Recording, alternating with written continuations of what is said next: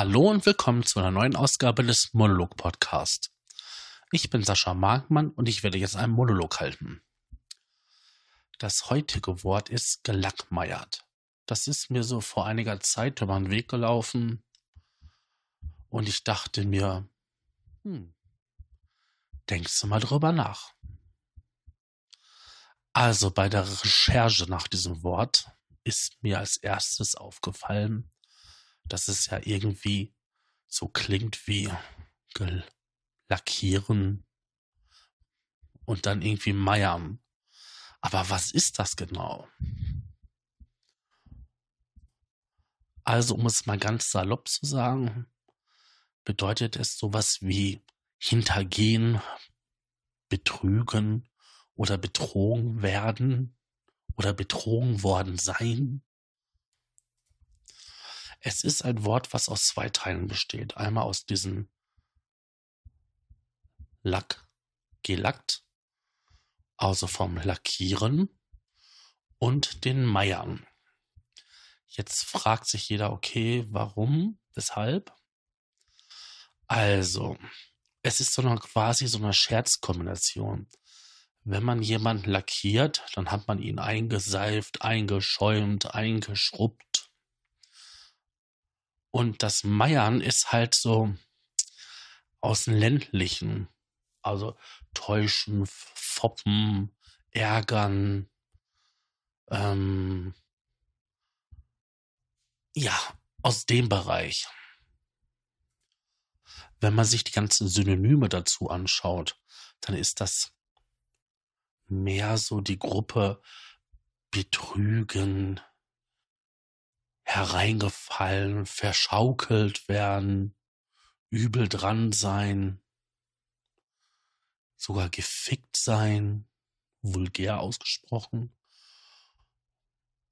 Und das zeigt an, dass irgendwie jemand zu Schaden gekommen ist, aber jetzt in Bezug auf im Nachteil sein. Da gibt es einige Seiten, die das richtig schön aufschlüsseln und da kann ich nur die Seite Open Thesaurus, glaube ich, heißt das, de empfehlen. Da gibt es auch zu jedem Wort eine etymologische Geschichte.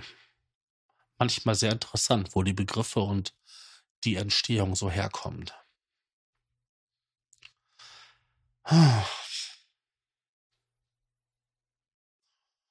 man sich mit den Teilen beschäftigt, aus, aus dem das Wort besteht, dann ist ja Lackieren, Gelack, also etwas mit Farbe überziehen. Und das kann natürlich sein, dass man damit einen Schrank oder eine Wand oder ein Auto mit Farbe überzieht. Oder man kann auch jemanden vulgär die Fresse lackieren. Und da weiß ja jemand, was das gemeint ist. Man haut ihn halt auf die Nase. Was halt im Grunde genommen weniger schön ist. Und das Meiern hatten wir ja schon. Das ist halt der Schabernack aus den ländlichen Gegenden. Hm. Es ist schon komisch.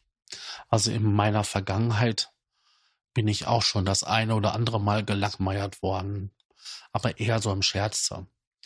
Der Vater meines besten Freundes damals, meines Sandkastenkumpels, meint mal an, an, an einen 1. April, dass bei uns in Datteln am Hafen ein U-Boot eingelaufen wäre. Und wir sind natürlich sofort dahin gelaufen zum Hafen. Jetzt muss man sagen, Datteln ist halt zwar eine kleine Stadt, so mit knapp 40.000 Einwohnern, aber sie ist in der Binnenschifffahrt recht wichtig, diese Stadt. Denn dort ist halt ein Kanalknotenpunkt. Und ähm, Datteln sagt von sich selbst der größte in Europa. Ob es jetzt wirklich der größte ist, das weiß ich nicht. Zumindest hat das dann damals ein Bürgermeister mal als Marketing-Gag eingeführt. Aber da das halt so was Besonderes ist und es auch die Marinekameradschaft dort gibt, war uns das irgendwie so mit zehn Jahren logisch, dass dort halt auch ähm, ein U-Boot sein könnte. Weil es gibt ja auch ein Minensuchboot dort und solche Sachen. Ja. Wir sind übelst drauf diesen Scherz reingefallen, weil außer ein paar Frachter mit Kohle und so war da nichts. Tja. Auch so gibt es in meiner Vergangenheit doch ein paar üble Scherze.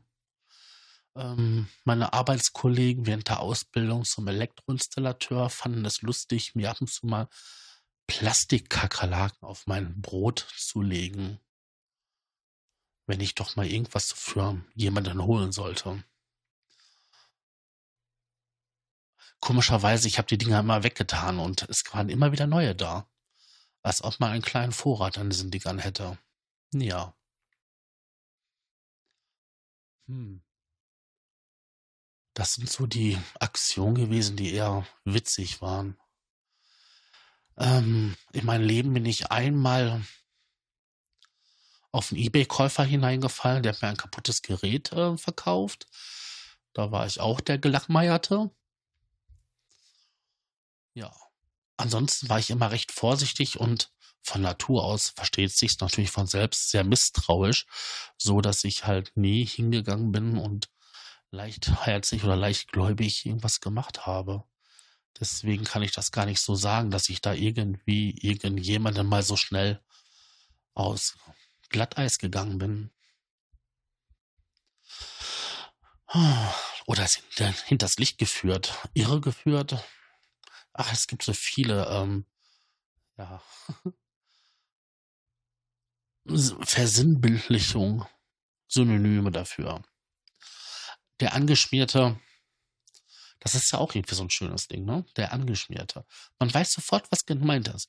Und wenn der Gelackmeierte der Angeschmierte ist, dann weiß man auch, was er im Gesicht hat.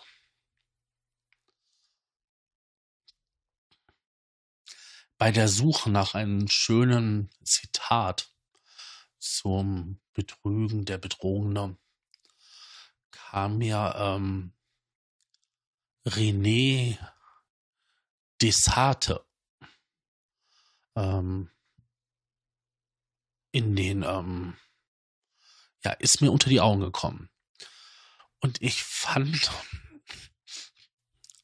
als französischer Philosoph hat er oder Mathematiker oder auch jemand, der den Rationalismus erfunden hat, hat ein schönes Zitat mal gebracht. Man wird am ersten Betro am ehesten betrogen, wenn man sich für klüger als die anderen hält. Und ja, damit hat er recht. Wenn ich jemanden selber betrügen will, dann muss ich ihn ja vorgaukeln, oder ist es gut, wenn ich es ihm vorgaukel, dass es ja seine Idee war dass er mir sein Geld gibt. Weil dann habe ich den wenigsten Aufwand, irgendwas vorzutäuschen oder so. Also wenn ich ihn dadurch bringe, durch, ja gut, Vortäuschung falscher Tatsachen, dass es seine Idee ist, dass er mir sein Geld gibt. Warum auch immer. Dann ist, dann ist der Betrug am einfachsten und am perfektesten für eine Zeit.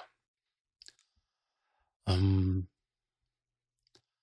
wenn ich überlege, dass ich in meiner Schulzeit mal aus Alaun ähm, Kristalle gezüchtet habe und diese an meine Mitschüler verkauft habe für zwei, drei Mark und ich äh, 500 Gramm Alaun für unter drei Euro bekommen habe und dieses Zeug quasi eins zu eins in Kristalle umsetzen konnte, dann kann man sich vorstellen, ähm, dass ich da meinen guten Schnitt gemacht habe. Das war halt ein kleiner Betrug. Ich habe die anderen hinters Licht geführt, betrogen, angeschmiert. Und die waren die Gelangmeierten, weil ich habe das Geld gehabt. Aber ich habe das halt schön gemacht. Ich habe halt schöne Kristalle gezüchtet. Also an einen Kunststofffaden mit einem kleinen Kristall zum Ernenimpfen, dass die Kristalle ringsherum immer größer wurden und schöne Formen hatten. Und diese habe ich dann auch noch ähm, das Wasser eingefärbt. Dann gab's halt rote, grüne und blaue. Und damit sie ein bisschen länger stabil blieben, einfach mit ähm, Klarlack überzogen. Ich meine, sie hatten ja auch was davon. Man darf es halt nur nicht mit in der Badewanne nehmen oder bei zu hoher Luft Luftfeuchtigkeit aufheben, weil dann ähm, lösen sie sich auf. Tja. Aber ich habe halt den Anschein erweckt mit meinen, ich glaube, da muss ich so 14 gewesen sein, dass diese Kristalle doch was Besonderes sind und viel Arbeit, diese herzustellen. Tja. Was einem wieder alles einfällt, wenn man einen Podcast aufnimmt. Ja. Gut, dann sollte ich jetzt langsam Schluss machen, weil ich merke, dass meine Stimme wieder schlechter wird. Ich habe jetzt die letzten Wochen, die letzten, was war das denn gewesen? Acht Wochen mit, mit einer ziemlich üblen Erkältung zu kämpfen und ja, deswegen gab es auch in der letzten Zeit keine Ausgaben, da ich doch sehr ans Bett gefesselt war. Ich bedanke mich für eure Aufmerksamkeit und ja, wünsche euch eine schöne Zeit, egal wann ihr den Podcast hört, und sage Tschüss, euer Sascha.